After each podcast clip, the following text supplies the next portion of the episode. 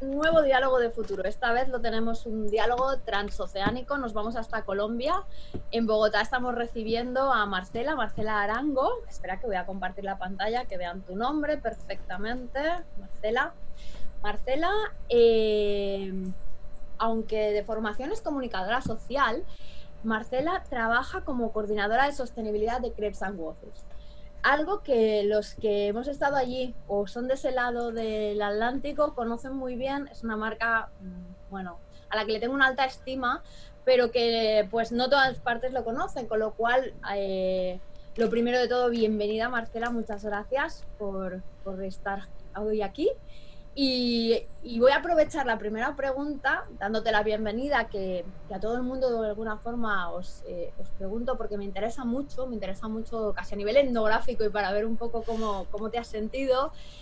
Eh, aprovechando eh, la pregunta de cómo has vivido la COVID como un elemento disruptor a nivel personal, para que también nos hagas un poco de enlace y nos cuentes qué es, qué es Crescent Waffles.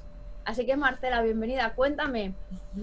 Gracias, Gema, por esta invitación. Me parece súper bonito poder tener estas conversaciones. Eh, pues mira, sí, eh, voy a dar primero un poco de contexto de Crepes and Waffles. Es una cadena de restaurantes eh, que ya cumplió 40 años en Colombia y fue fundada por un hombre y una mujer que en el momento de la fundación eran muy jóvenes, estaban cursando su carrera en la universidad en administración.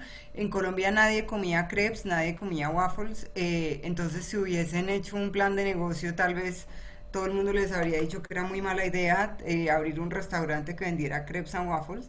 Em, y esta pareja, eh, que después se casaron y tuvieron unos hijos y demás, es una pareja que desde el principio creyó mucho en que la empresa podría ser una plataforma de transformación social había mucho énfasis en la, en la apertura de oportunidades para mujeres que trabajaban con ellos, tenían ellos un local pequeño, pero al mismo tiempo tenían que mm, atender sus clases, entonces empezaron a contratar mujeres para la cocina, para la atención al, al, cliente y se dieron cuenta de que estas mujeres tenían muchos desafíos en el acceso a la salud, en el acceso a poder comprar una vivienda, la mayoría de ellas eh, llevaban la economía de su hogar ellas solas, eso no sé si en España se llama así, pero aquí en Colombia le decimos madres cabeza de familia o madre cabeza de hogar.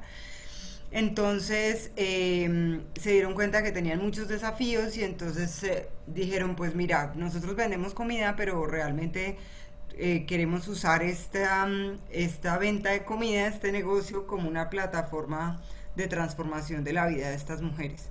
Y eso lo creyeron desde el año uno de la empresa y eso se ha, ha redundado en toda una manera de ver el mundo y está, la empresa está convencida y yo primero como consumidora y luego como parte del equipo convencidos de que esa claridad ha llevado a la empresa a ser una de las cadenas de restaurantes más importantes de Colombia y tener presencia en Madrid, en Panamá, en México, en Ecuador, en Chile. Y también estuvo en, en, Brasil, en Ecuador, en Perú. En esos tres países no está en este momento, pero pues ha llevado a la empresa a romper fronteras en muchos sentidos. Y ya hablando de, mi vivencia de, esta pandemia. Un momento, te interrumpo un momento porque. Claro, claro. Quiero aportar que doy fe, doy fe de ello. O sea, estando en Colombia pude vivirlo y realmente, y algo puedo decir es que siempre la pongo como ejemplo de esas empresas que nacen desde un propósito muy firme, o sea, que a veces solo recurrimos a grandes compañías que todo el mundo conoce como Patagonia, pero creo que está en ese, ese mismo nivel de cómo la transformación social no es algo nuevo, de cómo la inclusividad no es algo nuevo, ni son ni siquiera modas, sino que son cosas que están en el ADN de marcas que tienen eh, eso, el ADN para eh, fundarse desde sus fundamentos, ser agentes sociales. La que quiero recalcar esto porque me parece que es una marca que el que no la conozca debe investigar más de ella y es una marca como referente. Así que nada, sigue Marcela, ahora cuéntanos, venga. Sí, pues mira, hablando de, mi, de mi experiencia con la pandemia, pues también eh, voy, a, voy a recurrir a una cosa que tiene que ver con mi vivencia cotidiana y también con la empresa. Entonces yo desde 2017 hago parte del equipo de sostenibilidad de CREPS, que es un equipo que se formó en 2017 con el interés de que mm, las compras de insumos, sobre todo insumos pues provenientes de, del campo, eh, la manera en la que compramos y a quién le compramos los insumos, pues fuera un camino para regenerar. Y cuando digo regenerar, regenerar vida. Y cuando digo esto me refiero como a que si tú le compras a una comunidad campesina que está teniendo la posibilidad de que esos ingresos adicionales que recibe pues motiven a sus hijos a quedarse en el campo, estás regenerando la vida de una familia que puede mantenerse unida con un proyecto de familia. También si esa comunidad campesina se da cuenta o ha, tomado conciencia de, su relación con el río que corre cerca de su, de su parcela y de cómo si mantiene vivos los árboles alrededor del río, pues ese río se mantiene en mejor salud. Entonces nuestra relación comercial que que hace que no tengan que tumbar más árboles porque con lo que tienen, el terreno que tienen disponible para sembrar ya pueden generar unos ingresos interesantes. Entonces esa relación hace que el río también regenere su vida también hace que si esta familia, por ejemplo, tiene un contador de historias que es conocido en su pueblo porque la gente sabe que, esta persona va a los eventos sociales y les cuenta las historias de los abuelos y todo, pues esa vida de esa cultura campesina también se mantiene viva porque este personaje no tiene que salir de su pueblo para trabajar en la ciudad. Y también si esos alimentos han sido cultivados con todo el cuidado y demás y llegan a un plato que me como yo, pues ese es un plato que tiene una vida particular, no es un, no es un plato que está hecho con ingredientes procesados que ya han perdido su vida, sino que son eh, alimentos frescos que han sido cultivados con amor y con una buena relación con la tierra. Entonces, creemos que pensar a quién le compro y cómo le compro, pues puede regenerar la vida en todo el de muchas personas involucradas en, este mundo de crepes and waffles. Y yo trabajaba específicamente en eso, mm, pero llega la pandemia y este restaurante que se comunicaba con las personas principalmente en conversaciones de viva voz en un restaurante, pues necesita empezarse a comunicar con las personas a través de las redes sociales. Y eso representa un gran desafío, porque no es un área donde la empresa tuviera una fortaleza. Y yo pues siendo, teniendo formación en comunicación social, pues empiezo a preguntarme cómo puedo participar en esa transformación. Entonces me pongo al frente de un equipo de personas que está dedicada a contestar los mensajes, los comentarios, las preguntas que nuestra comunidad nos hace por las redes sociales.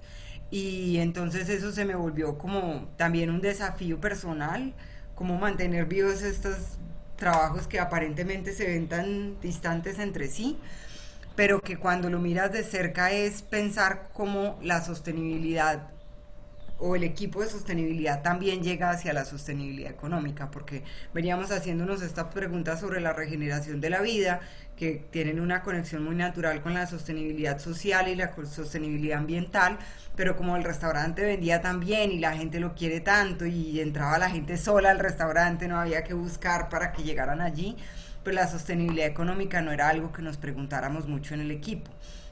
Pero ya cuando tu reputación y tener el, el, restaurante, mantenerlo vivo, depende de poder hablar con las personas a través de medios digitales, pues ya hay una, un desafío de sostenibilidad económica. Y también mi jefe, Felipe Macía, el director de sostenibilidad, empieza a decir, bueno, tenemos que hacer una transformación digital, cómo empezamos a vender a través de medios digitales.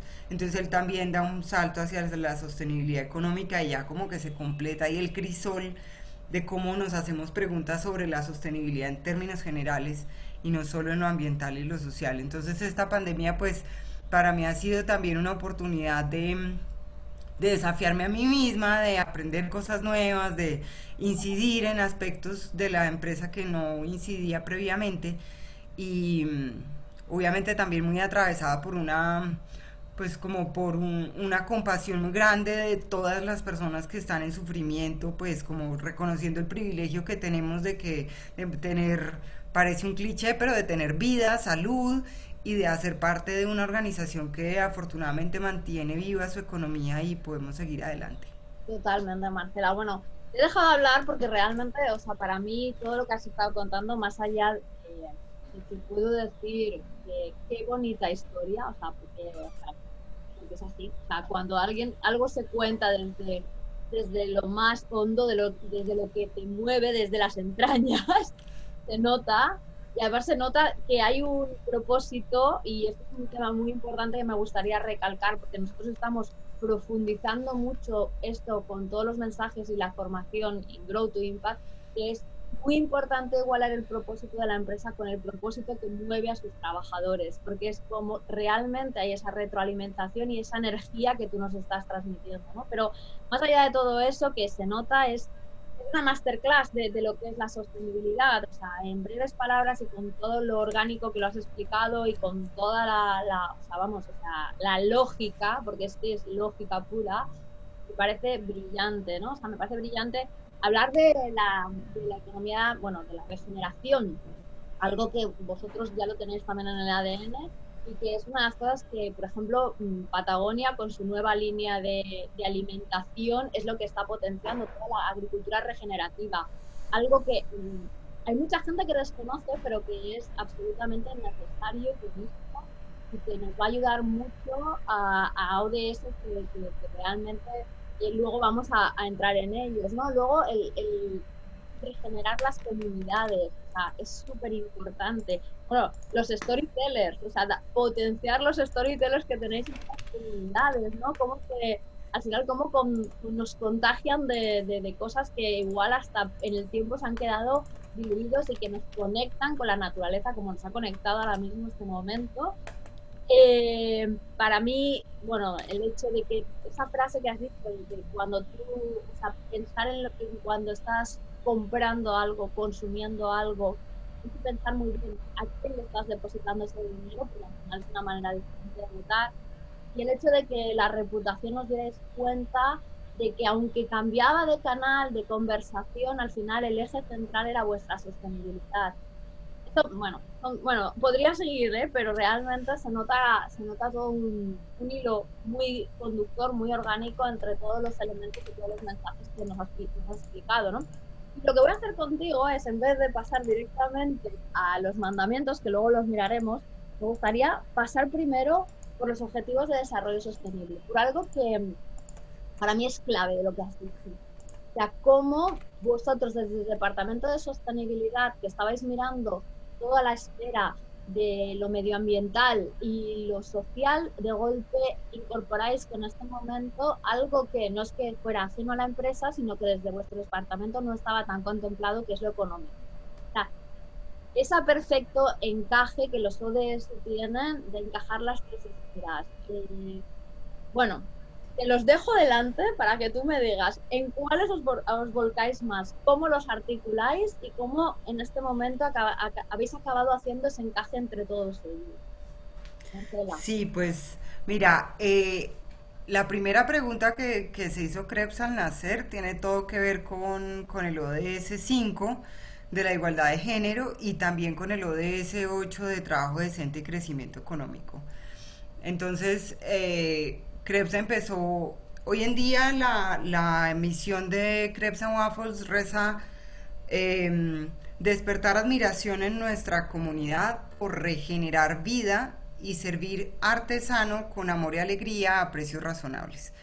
Mm, entonces, eh, ese regenerar vida del que ya hablé brevemente, desde el nacimiento de Krebs, eh, estaba presente esta transformación de la Misión es reciente, es una cosa de la segunda generación. Krebs Waffles es una empresa familiar. Entonces, de la segunda generación de esa empresa, pues se cristalizó esa frase. La, la, misión anterior era despertar admiración en nuestros clientes por servir artesano con amor y alegría a precios razonables.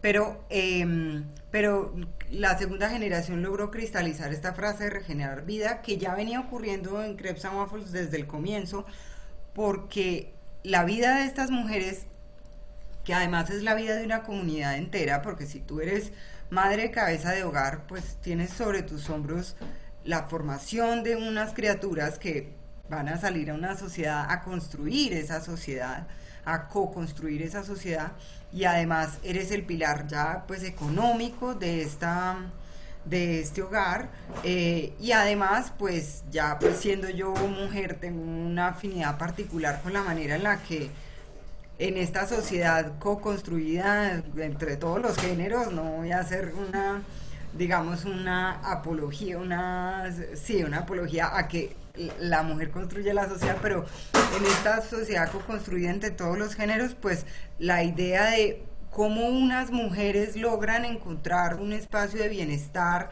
y de, bienestar para sí mismas y para los demás, eh, pues es fundamental para que de verdad transitemos hacia, hacia una vida digna y hacia el cumplimiento de todos estos ODS. Y en un mundo en el que estas mujeres que trabajaban en Crepes and Waffles estaban siendo víctimas de todo tipo de violencias, desde violencia en su hogar, hasta víctimas del conflicto armado en Colombia, y aún así, tan rotas y con tan pocas oportunidades económicas necesitaban ser el pilar de su familia, pues ahí todo estaba por hacer, ¿no? Había todas las oportunidades del mundo para que las sigue existiendo, todas las oportunidades del mundo para que ofrecerle a una mujer la idea de que efectivamente puede tener un salario que alcance para hacer el sostén económico de su familia, pero además no solo tiene un salario, tiene un reconocimiento social porque hace parte de una empresa que la gente quiere y tiene unas condiciones dignas de trabajo, tiene un acceso a la salud, no solo la de ley, sino por encima de lo que la ley exige, Krebs ofrece unos beneficios de salud, entonces también tiene un acceso a una salud mejor para sí, para su familia pues entonces ahí ya empezamos con el tema de equidad de género. Y un tema de equidad de género a través del trabajo decente y el crecimiento económico. Em, entonces esos dos han sido pues súper claves para, para Krebs desde su nacimiento. Pero además ahorita estamos también muy involucrados con el objetivo 2 de hambre cero sobre todo desde el punto de vista del indicador de productividad de los pequeños productores de alimentos, que es el 2.3.1, que busca duplicar la productividad agrícola y los ingresos de los pequeños productores de alimentos, en particular pues mujeres y agricultores familiares. Entonces, esa relación que tenemos con las comunidades campesinas, en la que la primera pregunta es, ¿cuánto vale su producto? Y parece una pregunta muy obvia, pero los campesinos no están acostumbrados a escucharla, porque alguien llega hasta su finca a decirle yo le pago por su producto tanto, yo no le estoy preguntando cuánto vale su producto. Entonces parece obvio, pero es disruptivo empezar con la pregunta de cuánto vale su producto. Entonces, a partir de esa pregunta empezamos a ver realmente cómo esos ingresos de esas comunidades se incrementan todavía no se duplican, no en todos los casos logramos que ganen el doble de lo que ganaban con relación a otros a otros mercados, pero siempre está por encima del 25% de lo que el mercado local les pagaba y llega incluso hasta el 60% por encima de lo que el mercado local les pagaba. Entonces, también tenemos ahorita mucha vinculación con ese objetivo eh, el objetivo 15 de vida de ecosistemas terrestres lo tenemos también muy presente, especialmente em, en dos proyectos particulares. Uno es en una zona del Caribe colombiano que se llama Montes de María, donde hay unos, unos espacios todavía vivos de un bosque muy amenazado en el mundo, que es el bosque seco tropical. En Colombia apenas sobrevive el 8% de ese ecosistema y es un ecosistema, pues todos los ecosistemas deberían interesarnos, ¿verdad? Pero este es uno muy particular porque sobrevive a unas a unos eh, cambios de clima muy drásticos. El bosque seco tropical se da en lugares donde hay un verano muy extremo, casi sin ninguna lluvia, y un invierno muy lluvioso. Entonces en el verano extremo estos son los árboles, parece que ya estuvieran muertos. Tú ves eso y no lo puedes creer en el trópico, porque yo sé que en países con estaciones esto ocurre en invierno, pero en el trópico eso no es tan común. Entonces ves estos árboles sin una sola hoja y llueve y en cuestión de una semana esto es un bosque, como te imaginas un bosque. Entonces es un ecosistema del cual la humanidad entera sacó los frijoles, el tomate, el maní, cosas que todos comemos, fueron, fueron domesticadas del bosque seco tropical, pero está muy amenazado. Y tenemos también como humanidad una oportunidad gigante de aprender de ese bosque, de sus sistemas de adaptación, que es muy útil para el cambio, pueden ser muy útiles para el cambio climático. Entonces nos conviene que se mantenga vivo, incluso desde el punto de vista más más egoísta del mundo nos, nos conviene que se mantenga vivo. Entonces en esta comunidad en Montes de María, eh, que todavía hay bosque seco tropical, pues tenemos un acuerdo con, las, con los campesinos a los que les compramos un frijol particular que se llama el frijol cuarentano. El acuerdo consiste en que si nos venden frijol se comprometen a mantener una, una partecita de bosque en su finca y a cultivar ese frijol con unas, con unas dinámicas que permitan que ese bosque se mantenga vivo, es decir, sin usar agrotóxicos en su cultivo y demás. Y el año pasado, a finales del año pasado, fuimos un paso más allá con eso, que fue invitar a los clientes a pedir tres platos particulares que teníamos en la carta como temporada y por cada plato que pedías estás cofinanciando la siembra de un árbol en ese ecosistema. Entonces, eh, ese es un proyecto en el que tenemos una relación muy, muy estrecha con la vida y ecosistemas terrestres. Y hay otro proyecto a orillas del río Atrato. Quisiera tener las palabras para que las personas del mundo se imaginen este, esta naturaleza, pero puede intentarlo. Un río caudaloso. Dime. A que doy fe también. Esto es un río caudaloso en medio de una selva o sea, perdona, ¿eh, Marcela? Sí. Para quien nos está escuchando, es un lujo no solamente que nos estés contando los proyectos que estáis llevando a cabo, sino que nos estés dando ese nivel de detalle. o sea, sinceramente. Hace muy poco tenía un, diálogo de futuro con Oscar Pérez, que también hablaba, bueno, él es el creador del Social MBA y pasa un buen, bueno, tiempo de su vida lo pasa en Colombia y en eso también pues eh, coincidíamos porque yo he pasado también tiempos allí.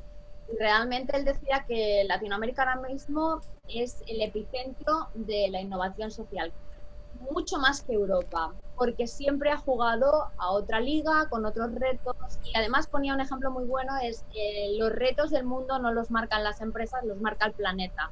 Y además, claro, o sea, si esto lo unes la riqueza de ecosistemas que tiene un país como Colombia, tienes ahí, pues, perfecto, todo lo que estás encajando y, repito, o sea, es un lujo que nos lo puedas contar a quien no lo ha escuchado nunca porque a veces nos quedamos muy en, en, la distancia de la conexión que tiene un negocio con todo lo que es el medio ambiente y con todo lo que nos está alojando, que es el planeta. Así que sigue, sigue con el segundo. Gracias, Gemma. Esto es, si has visto Tarzán alguna vez y te imaginas una selva, esto es el bosque húmedo tropical del Chocobio geográfico. Es un ecosistema muy, muy, pobre, una zona muy pobre. Sí, una zona con un gran desafío de acceso a los recursos económicos. Muy húmeda, con muchísimos árboles, monos, guacamayas, loros, lo que te puedas imaginar y en la mitad corre un río muy caudaloso, bastante ancho, eh, y es una zona donde no encuentras acceso por vía terrestre, tienes que llegar o por río o por avión. Eh, no encuentras un suministro de energía eh, eléctrica estable, no encuentras agua potable, tienes tremendo río al lado y no hay agua potable. Y en uno de estos pueblos de este lugar del mundo, hay una comunidad que se ha quedado como sin recursos, sin acceso a, fuentes legales de recursos, porque era una comunidad pescadora, pero río arriba ha habido proyectos mineros que han cambiado las condiciones del río y ya no hay suficiente pez. Entonces, difícil esa parte. Eh, y es una comunidad que con todo este bosque que le rodea, pues eh, por muchísimos años ha sobrevivido de cortar grandes árboles del bosque, árboles de 200, 300 años, para sacarlos por el río de manera ilegal, por supuesto. Y también es un río por el que transita un muy buen porcentaje de la cocaína que hay en este planeta, porque de allí sale para el Océano Pacífico y se va en submarinos o en lo que sea ilegal, lanchas rápidas, submarinos, a sus mercados internacionales. Entonces, te estoy hablando de un pueblo donde hay muy poco acceso a posibilidades. Y en ese pueblo un grupo de personas se puso de acuerdo para encontrar alguna manera de usar esa riqueza del bosque pero sin destruirlo. Y encontraron que tenían muchísima palma de lo que en Brasil y en el mundo se conoce como azaí, pero en, esta, en este territorio le dicen naidí. Pero le voy a decir azaí para que todos entendan. Esa palma de azaí, eh, la variedad que se da en Colombia es una palma que un solo individuo tiene varios tallos. Eh, entonces de ahí se puede sacar palmito vegetal, del que uno come en ensaladas y eso. Para sacar palmito vegetal hay que tumbar una palma entera y en la parte antes de donde van a salir las hojas están guardados como bebés de hojas, que después cuando las otras crezcan y se caigan, estos van a salir. Para que tú te comas unos palmitos en una ensalada, han cortado esa palma y han sacado esos bebés de hojas y los han puesto en conserva. Eso sería un desastre ambiental, pero como esta palma tiene más de un tallo, cortar uno no mata la palma.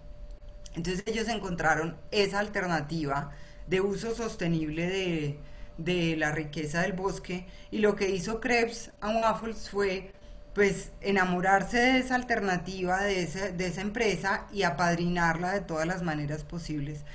Entonces, con, esa, con ese apadrinamiento, pues estamos logrando incidir de alguna manera en la supervivencia de la vida y los ecosistemas terrestres. Y, y por supuesto que en en todo esto pues terminamos incidiendo en la producción y el consumo responsable, en el ODS 12. Em, entonces, esos son los ODS. Dime. Trabajo decente, claro. comunidades, estáis ayudando a que sus hijos tengan acceso a una educación de mayor calidad, que ayuda al fin de la pobreza, y así vais enlazando. Claro.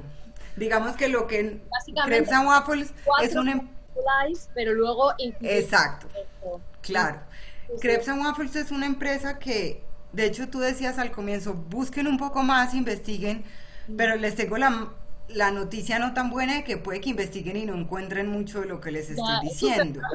Por eso digo porque, que es lujo que Porque es una empresa que ha tenido como también una un interés en que la los productos se vendan por sí solos, ¿cierto? Que las personas vayan al restaurante porque les gusta comer allí y no porque lo que hace la empresa por el bienestar de sus empleados o por el bienestar de las comunidades y los ecosistemas sea la carta de negociación con los clientes. Entonces, la familia fundadora de Krebs se ha interesado en mantener estos proyectos muy a un nivel de este tipo de conversaciones donde podemos ahondar en el asunto, se puede saber toda la filosofía que hay detrás, porque corremos el riesgo de que si solo ponemos la cara de Nemesio, el líder de la, de la empresa que les conté de Palmito Vegetal, y decimos compra estos palmitos en, en Crepes and Waffles, pues muy fácilmente pasa esto como un social washing o un green washing, que es lo que menos le interesa a la empresa. Y además también como por un respeto de la dignidad de las comunidades, de que sus rostros y sus historias tengan valor por sí mismas, sino que sean una, una forma de comercializar nuestros productos. Entonces hay un gran desafío en comunicación de cómo encontrar la manera de contar estas cosas para que las personas se inspiren a hacer cosas similares y a conocer su país y todo pero que no se vuelva un, un simple mensaje de mercadeo que, que pues que tiene muchos riesgos. Me encuentro, o sea, me, me, dio mucho placer y me encantó cuando me dijiste que sí al diálogo porque soy consciente de todo ello, porque sí que soy consciente de que no mucha gente conoce no, no la marca, sino los proyectos y toda la filosofía que hay detrás de la marca porque además sé que no lo utilizáis como un elemento de venta, no lo utilizáis ni un elemento de comunicación, sino que forma parte realmente de, vuestra manera de funcionar. Y además eh, está, está comprobado que esa manera de funcionar honesta o ser es rentable, por tanto la sostenibilidad, que es otro punto al que quiero llegar, eh, es rentable económicamente y porque realmente es, marca una diferencia y no voy a decir ninguna marca, o sea, porque no, es el caso, pero marca una diferencia precisamente con todas esas marcas que ponen eh, la cara del agricultor eh, como la cara de su marca y no es así. O sea, ellos, eh, pues lo que tú dices, ¿no? O sea, me ha encantado el preguntar al campesino. preguntar al campesino es darle un rol en la cadena de valor, es darle importancia, es empoderarlo, no es llegar y, abusar de él. Eso me parece algo maravilloso. Y luego otra cosa que, que me he quedado mucho y me ha gustado mucho es la oportunidad como humanidad que tenemos de aprender de estos ecosistemas que parece que, o sea, que, no que, están ahí y que no, no les, o sea, nos estamos muy distanciados a veces de la naturaleza. Cierto es que países como Colombia no tanto, porque es verdad que allí donde tiras una semilla crece algo. eso, es una, algo maravilloso que tiene este país tenéis una conexión mucho más directa, ¿no? Pero aquí a veces siento que esa desconexión no nos permite aprender como humanidad y como especie de esos ecosistemas que nos ayudan muchas veces, pues eso, a grandes problemas de la humanidad como ahora nos estamos enfrentando, como es el cambio climático. Eh, bueno, antes de, seguir en este punto, ahora voy a retomar, o sea, voy a pasar para atrás, contigo hemos ido al contrario y quiero un momentito, porque sé que lo has... Eh, lo has visto lo has leído, por lo menos lo has ojeado, el libro de los doce mandamientos, ¿no? Sin entrar a aquello no hace falta profundizar demasiado, pero como siempre digo, que los eh, ODS son un foco y los doce mandamientos es un camino, es un cómo se llega hacia ese foco. Eh, sí me gustaría de ti, de tu parte, Marcela, o sea, ni siquiera ya como empresa, ni mucho menos, sino como Marcela, cuando lo has, te has encontrado con ellos, ¿con cuáles de ellos eh, comulgas más, por decirlo de alguna manera, ya siguiendo un poco la nomenclatura de mandamientos, con cuáles, pues no sé, eh, si tuvieras que enfrentarte a, pues bueno, enfrentarte o llevar a cabo este proyecto o cualquier otro proyecto, dirías, estos van conmigo, esto es parte de mis principios. Pues mira, eh, tú dijiste una cosa que es, que es clave de, de, Colombia y es que pues tenemos allí tantos ecosistemas eh, que hemos, hemos estado, nos ha costado mucho trabajo jugar el juego de la modernidad, porque, porque la modernidad económica y, urbana pues implica una idea de control y estandarización que nos es muy, muy ajena a las comunidades rodeadas por trópico, porque claro, tú tienes eh, eh, estaciones y sabes que tienes unos ciertos momentos de climas muy puntuales que varían entre sí y necesitas pronosticar y preparar y abastecerte y demás para eso. En, el trópico pasa que todo cambia todo el tiempo, a pesar de que claro que tienes épocas de lluvia y épocas de sequía, eh, puedes tener en un mismo día, por ejemplo aquí en Bogotá, una lluvia torrencial y después un sol que te quemas. Entonces, y eso no te lo dice el pronóstico del clima, porque es muy difícil pronosticar en el trópico y en particular en Colombia, porque por alguna razón el hecho de tener tres cadenas montañosas tan, tan grandes y tan imponentes hace que la predicción del clima se vuelva muy difícil. Entonces, aún con todas las tecnologías y demás, tú puedes mirar en tu celular qué clima va a ser y aún no tienes información suficiente para prepararte para eso. Entonces, de alguna manera hemos sido comunidades de la improvisación. Y eso ha sido muy desventajoso para el estilo de vida de la, de la modernidad. Eh, pero llega el COVID y nos dice, oye, esa habilidad de la, de la, de la, eh, adaptación y de, y de la improvisación, mira que te va a resultar útil. y eso a la misma, o sea, yo estaba llegando a esa conclusión, de verdad. A vosotros el clima, el tiempo os ha preparado para tener en vuestro ADN una capacidad de adaptación que quizás otros no tienen y eso es pura resiliencia. Y se nota, o sea, en detalles que me vas a decir que sí, porque lo sé, son muy claves, pero que o sea, a mí me, me, maravillaba y me dejaba impactada cuando estaba allí de qué es lo que se lleva en un bolso uno cuando sale durante todo el día en una ciudad como Bogotá. O sea, llevas de todo un poco. De todo un poco. Es una cosa y es, es una mentalidad diferente, pero es verdad, es la improvisación continuada y eso es muy resiliente. Entonces a mí me dejó pues muy impactada ver la idea dentro de los 12 mandamientos de aprender a abrazar y manejar el caos. Mm. Es una de las con las que más me, me siento identificada porque, porque yo recientemente he sentido, digamos, en los últimos años, como no, hay que medir, hay que planear y estoy aprendiendo a hacerlo. Mira, con 38 años de vida tropical, no soy buena, no ha sido mi, mi, fortaleza más grande la planeación.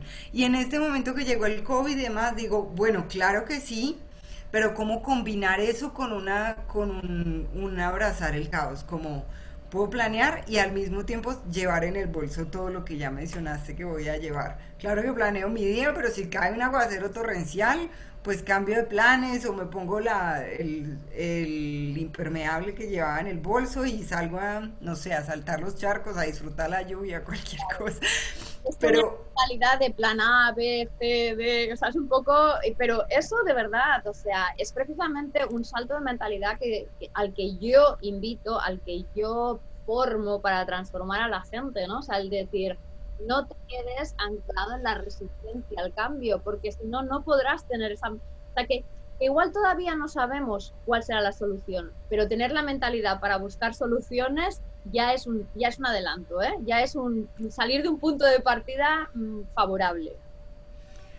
Y es que el control es una ilusión humana, o sea, si, no, si no vemos la interconexión entre todos, que también está aquí muy plasmada en los doce mandamientos, sino si creemos que por ser la especie que se viste y tiene edificios y, carros y, y, maquinaria, somos quienes podemos ponerle paso al mundo, estamos muy ingenuos, o sea, hay una interconexión y el COVID nos lo ha demostrado, hay una interconexión muy profunda que escapa de nuestro control.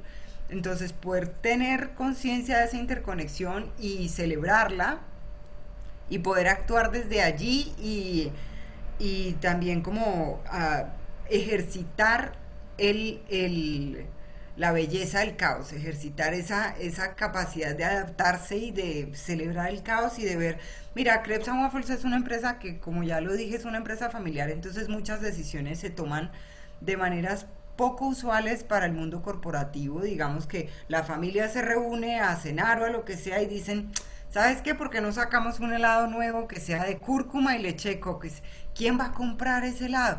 No importa, saquémoslo y lo miramos. Ahí no hay un estudio de mercadeo, nada por el estilo. Entonces ya es una empresa que tomaba decisiones de una manera particular, pero estaba súper resistente a ser una empresa de domicilios, ah, porque porque, porque lo que siempre dicen los fundadores es que Crepes and Waffles no llena barrigas, sino que ofrece experiencias. Entonces, poderte sentar en un restaurante con su iluminación, con la sonrisa de la persona que te lleva el plato, con los olores, con la presentación de los platos, que juega un papel muy importante en la empresa, eh, dista mucho de recibir una caja en tu casa y comértelo a tu manera. Pero pues el COVID llegó y dijo, vamos a hacer domicilios. Y Krebs dijo, bueno, está bien, nos vamos a adaptar y hagamos domicilios, pero los vamos a hacer a nuestra manera. Y en cuestión de tres meses tenía una flota de domicilios propios montada, con una, una, propia manera de hacerlo, de entregar los pedidos, de tomar los pedidos vía telefónica, de una manera que parece que te estuviera atendiendo una mesera porque te tiene toda la paciencia y te explica y te pide, te pregunta si quieres hacer algún cambio en tu plato, tal cual te pasaría si fueras a un restaurante. Entonces, eh, con todo lo que ya era una empresa adaptada a la, espontaneidad, el COVID lo, lo hizo más evidente. Bueno, vamos a adaptarnos rápido y tengamos una flota de domicilios a nuestra propia manera. Y después creo una subflota de domicilios que son mujeres en motos eléctricas, con su casco llamativo y entonces dijo, bueno, si hay que hacerlo, lo hacemos y lo hacemos a nuestra manera. Eh, y todo eso hace parte de esa, de esa conexión con el caos y la incertidumbre, que para una empresa grande, una empresa de más de 100 restaurantes, es difícil, pero recordó que puede y se lanzó a, hacer, a, navegar el caos. Totalmente. Qué buenos ejemplos para, como digo yo, explicar y enlazar el cómo se hacen las cosas para llegar a lo, al dónde, que luego al final es ese desarrollo sostenible que, que, estamos y que hemos visto antes, ¿no? O sea, me gusta esta propuesta que nos vas a dejar. No sé si será tu frase definitiva, pero la propuesta de las empresas se deben adaptar al cambio con espontaneidad, ¿no? O sea, no tanto el hecho de, estar midiendo todo, sino un poco pues ir, jugando con esas eh, comunidades de improvisación que vosotros también habéis manejado tantísimo. Eh, mira, antes de que yo acabe, quiero resumir un poco pues, unos puntos que, creo que son claves de la conversación nuestra. Eh, y que me gustaría que nos dieras un poco tu visión, tu visión desde la experiencia vuestra y desde la experiencia tuya eh, como profesional o tu opinión de por qué, por qué, si es que piensas que no, pero yo creo que va a ser que sí, eh, las empresas que apuestan por la sostenibilidad acaban siendo más rentables económicamente. Antes de darte respuesta a esa pregunta, te voy a decir que, que sí que esa puede ser la frase de las de la el navegar el caos y adaptarse con espontaneidad, siempre y cuando se cumpla el 6 de piensa primero en tu propósito. Ah, bueno. Si te sales del propósito, si, no, si, si te adaptas por fuera de los límites de lo que para ti es deseable, ahí ya pierdes completamente el rumbo. Pero si tienes claro tu propósito y lo usas como brújula para navegar el caos y adaptarte con, espontaneidad, sí creo que tienes muchas oportunidades. Como ser humano y como empresa, eso aplica para cualquiera, cualquier esfera. Y ahora que dices, eh, yo sí que creo que son más rentables, sobre todo hacen a las personas más felices. Ah, alguna vez eh, se usa mucho en Colombia y no sé si en otros países, un ejemplo de administración donde eh, es, una, es como una, una fábula donde va un gran gerente caminando por la playa en sus vacaciones y le ofrece un muchacho de la playa poder dar una vuelta en una, en una barca que tiene eh, allí. Y el empresario le dice, ¿y tú tienes solo una barca? Dice, sí, sí. Pero ¿por qué? Si acá vienen tantos turistas, podrías tener toda una flota de barcas y, tener una empresa alrededor de eso. Y el muchacho le dice, ¿y para qué? Dice, pues mira, para que tengas mucho dinero y cuando ya te puedas retirar, te retires y disfrutes del dinero y te, puedas poner a descansar y a, y a, disfrutar la playa. Y el muchacho le dice, pero es exactamente lo que estoy haciendo en este momento disfrutar la playa y acostarme aquí a vivir contento, yo no creo que tenga que dar una vuelta tan larga para, para disfrutar la vida. Y lo que yo invito es a pensar en que la familia dueña de Crepes and Waffles es una familia que sí que ha resistido eh, los ires y venires de Colombia, su conflicto, narcotráfico, COVID, y lo ha hecho de una manera muy, muy agraciada, digamos, manteniendo un liderazgo en el sector y yo creo que eso sí que tiene que ver con que las personas se conectan con la marca de una manera emocional. Y eso solo es posible porque la marca es genuina, porque cree en lo que hace y en la manera en la que lo hace, entonces eso se siente, es como que los perros te huelen el miedo, los clientes te huelen la autenticidad. pero pero más allá de eso, es una familia que está feliz con lo que hace porque podrían ser muy rentables de todas maneras, haciendo las cosas de otras maneras, pero tal vez no estarían tan bien, no solo ellos, sino los empleados en general, tal vez no habría tanto bienestar alrededor de la empresa. Y si eres ah, sumamente adinerado y rentable y, líder en tu sector, pero, pero tus empleados viven miserables y hablando mal de su, de su empleo y, y dando un sí, como repartiendo mala leche, pues, ¿para qué tanto dinero, cierto? ¿Para qué tanta rentabilidad? Entonces, sí que lo es, sí que las empresas que se preguntan honestamente por la por el propósito social y ambiental tienden a ser empresas con las que las personas se conectan de maneras profundas y por eso son clientes fieles que regresan, que llevan a otros, entonces termina eso redundando en rentabilidad, pero además te permite tener como más sentido de tu día a día, yo creo. Totalmente, totalmente. Bueno, mira, vamos a tener un diálogo dentro de unas semanas con la directora de sostenibilidad de Bankia, que nos va a hablar también de, para complementar, de finanzas sostenibles y por qué al final eh, se está invirtiendo y por qué toda la parte de finanzas y, y banca y inversión están eh, apostando e invirtiendo precisamente eso, ¿no? En empresas que su índice de sostenibilidad, o sea, de hecho están midiendo el índice de, inversión con el índice de sostenibilidad, ¿no?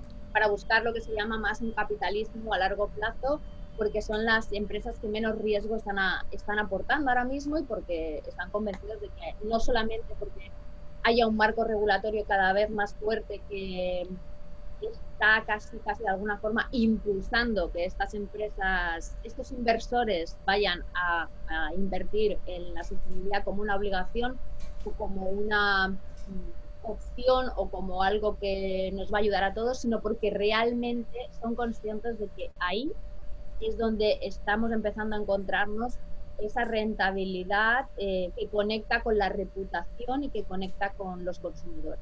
Entonces, bueno, eso llegará también ya cuando hablemos con, con, María eh, para, sobre finanzas sostenibles. Yo me voy a quedar con varias cosas que, he recogido de este diálogo maravilloso. Marcela, muchas gracias.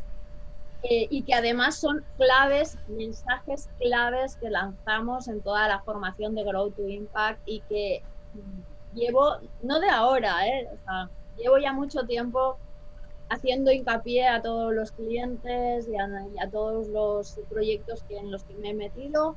Pero bueno, eh, a veces he hecho más eh, eh, poco caso y, o ojos ciegos porque era mucho más fácil seguir por ese camino, pero que desafortunada o, afortunadamente este momento está abriendo, quitando ventas de los ¿vale? Para mí Greg Waffles realmente es una empresa que es un ejemplo de líder consciente, o sea, del liderazgo consciente desde la marca y desde las personas que conforman la marca, desde sus pequeños radios de acción, desde, la persona que está en, como, bien dices, en el restaurante, porque es verdad que te, con esa sonrisa y está proyectando esa satisfacción que tiene de pertenecer, ese orgullo a la comunidad de Cruzango. Ya es un gran logro. También es un ejemplo de cómo una empresa puede trabajar el impacto medioambiental a la vez que el impacto social y que incidís en, muchas comunidades de diferentes ¿eh? y siempre interrelacionándolas. Creo que hay un sentido común por detrás de todo eso que trasciende a los números eh, más marketingianos y más eh, de negocio, aunque luego hay toda la visión de negocio porque tenéis un propósito que, como tú dices, es el marco y la brújula desde la que tomáis decisiones. Es más allá de algo que se escribe en un papel y se imprime en la pared de la entrada de la empresa. Es algo que va con el ADN de todos vosotros. Eso me lleva a algo que para mí es la clave en este momento y por la que estoy eh, apostando de cara a la formación para transformar, porque consigo unir el propósito de la empresa con el propósito de las y esto hace una retroalimentación que los proyectos tiran adelante y tiran bien, y tiran contentos, ¿no? Además, sois capaces de algo que también no todas las empresas saben eh, hacerlo, igual porque no se han puesto, igual porque no os lo han propuesto, y es aunar esas tres esferas necesarias que, que tiene el concepto de la sostenibilidad, que es mucho más allá que el medio ambiente y que y es un concepto extendido, mucho más holístico y que relaciona medio ambiente, sociedad con negocio que hacéis de los objetivos y los retos oportunidades para hacer una empresa rentable y que sobre todo, o sea, el objetivo final es el bien común y el bienestar. Y eso es eh, maravilloso. Yo de verdad, o sea, eh, puedo decirte que me dedico a investigar mucho, a saber mucho de lo que está pasando a nivel de muchas empresas y de mucho y de mucho, bueno, de muchos temas en general. Para mí ha sido un lujazo tenerte, Marcela, porque realmente la empresa hace mucho tiempo que la conozco, he estado muchas veces, pero y conozco mucho, de hecho, em, eh, Mauricio Cárdenas me dijo en un diálogo con él, me dijo, ostras, sería buenísimo que tuvieras a alguien de Clay Fan Pues y dije, vamos a buscarla, la persona. Y, ha sido un lujazo porque realmente em, aportáis un montón de, conocimiento. Para mí eso es una masterclass eh, que creo que todo el mundo de alguna forma debería interiorizar. Y ya acabando, Marcela, que me encantaría seguir hablando contigo, te dejo ya estos últimos minutos para ponerme así porque me entra el sol y no te veo, para que si quieres añadir algo más, eh, pues es tu tiempo. Y luego, pues bueno, siempre doy opción a que alguien me pregunte lo que quiera, ¿sabes? Eh, bueno, que si no quiere, no hace falta tampoco, si lo puedes cerrar aquí, pero si tienes alguna curiosidad o algo que me quieras preguntar tú a mí, eh, intentaré responderte. Así que adelante. Pues mira, a mí me parece lo hablamos antes de empezar a grabar y me parece, y se ve en el libro y en todo lo que tú mencionas, y es que solo la transformación de las personas lleva a la transformación de la sociedad, de las comunidades, de las empresas. Em, cosa con la que resueno muchísimo. Admiro mucho a Krebs Waffles, me encanta trabajar allí, pero para donde quiera que me vaya, si, si dejara de trabajar en Krebs Waffles, me llevaría la misma, la misma idea. Y, y yo no llegué a ella de manera fácil, es decir,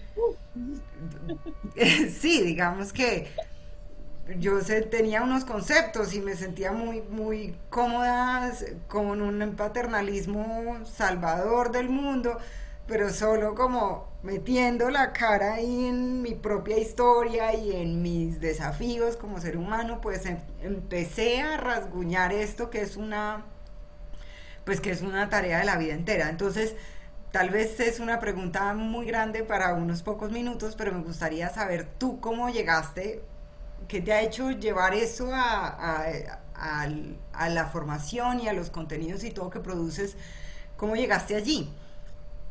Pues también es, bueno, es una pregunta muy bonita y es una pregunta no fácil de contestar porque no hay un, no hay un, único, no hay un único momento ni hay un único hecho. ¿no? Yo creo que es una suma de factores que te van conduciendo a algo que es una energía que te vibra por dentro y que tú igual ni siquiera has identificado nunca. O sea, si puedo decir desde pequeña lo que me vibraba o lo que me vibra siempre es que soy, soy incapaz de tolerar las injusticias. O sea, pero, o sea, cualquier tipo de injusticia, o sea, cualquier cosa que veo que no me parece justo, eh, mí nace un, un nervio, un algo que me, que me lleva a, pues no sé, a, no, no, quedarme quieta, ¿vale? O a no estar callada. Eso es, creo que una, una, pequeña pincelada de dónde puede venir un poco esto, ¿no? Y luego, como he explicado muchas veces, al final em, el camino de la exploración te hace ser tolerante, ser mucho más empática, te hace ser mucho más abierta a muchas realidades. Y eso también te hace ver que, bueno,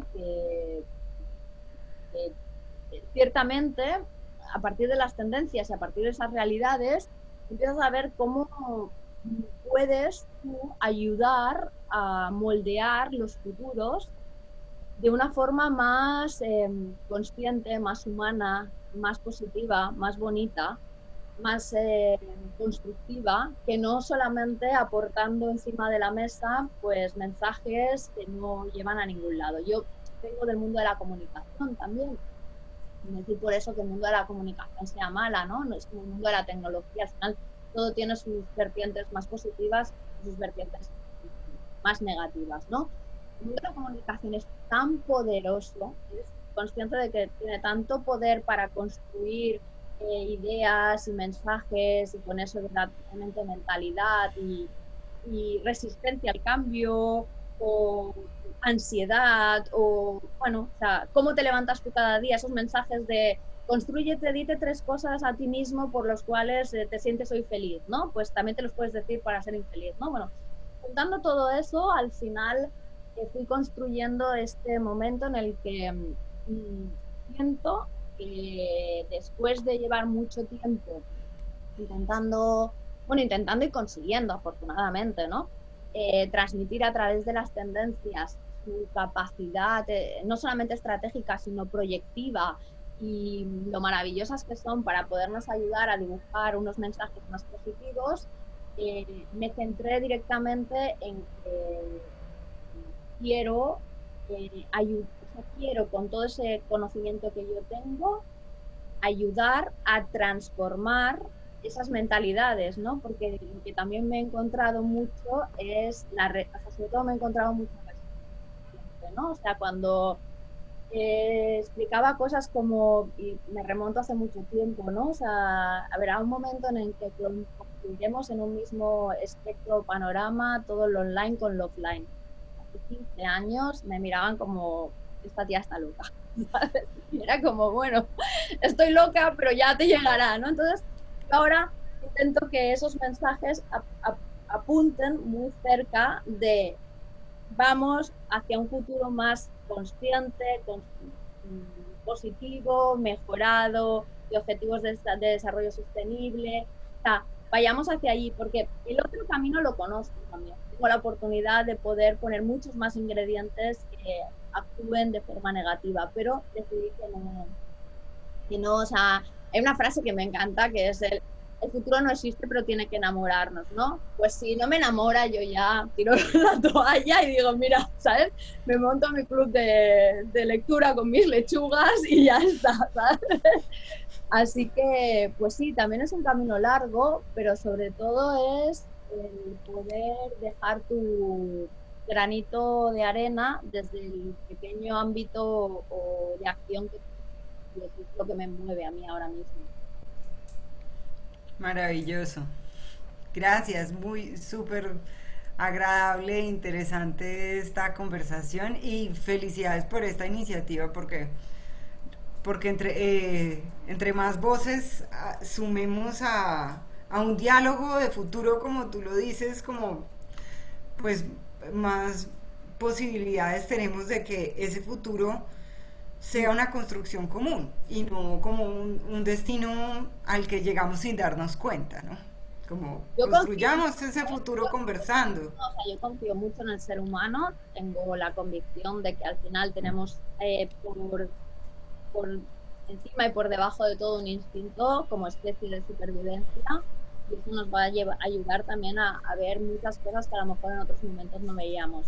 Y confío mucho en lo que se le llaman las energías vibrantes y eso no es un tema de, o sea, es un tema que o sea, tú identificas cuando trabajas tendencias, al final es la suma de muchos eh, conceptos que vas identificando en diferentes sitios, ¿no? Haces unas conexiones sinásticas y con eso identificas lo que tus vibraciones. Esas vibraciones están lo único que ahora mismo tenemos que potenciarlas entre todos esos grupos emergentes y menos emergentes que están haciendo florecer ese mensaje para que se convierta en mucho más un mensaje de hambre y más que, bueno, la, oportunidad está y hay maneras. Como, como, la historia de la humanidad dice que siempre nos hemos enfrentado a retos y se pueden superar, ¿no? Y por eso también es cierto que al final eh, estoy un poco de acuerdo en el diálogo de, o bastante de acuerdo en el diálogo de, Oscar cuando decía que Latinoamérica juega en otra liga. Creo que es verdad que, en, o sea, en, la historia más reciente habéis vivido una serie de conflictos mayores y más conscientes y tenéis más capacidad de improvisar esa innovación social, ¿no? y bueno, hay cosas que, que, yo valoro mucho, la verdad, o sea, bueno, así que nada, yo soy la, la, que os voy trayendo aquí para unirlo todo y dotar de inspiración a, a la gente que realmente necesita hacer todo eso para ver que es, no es una utopía, es... Sí, yo también lo creo. Estoy, estoy en esa liga de los, de los que creemos en un futuro posible con mayor bienestar. Totalmente, no, lo estamos construyendo, no, hay que creer, lo estamos construyendo. Bueno, Marcela, nosotros nos podríamos quedar aquí horas y no puede ser, pero oye, eh, pues nada, o sea, cuando tengáis nuevos proyectos que contarnos, siempre estará abierto para que nos los contéis, porque para mí es conocer un poco más las entrañas de empresas como la, como la que tú estás. Así que recuerdos, un beso para todos. Muchas gracias, gracias. Estás hablando, ¿vale? Y por allí les esperamos en Crepes and Waffles quienes estén en países y ciudades que les permitan ir. y si no, desde luego en el momento en que nos abran un poco fronteras, allí mismo. Genial. cuando pueda visitar Colombia porque realmente es un país maravilloso. Genial. Gracias, Gema.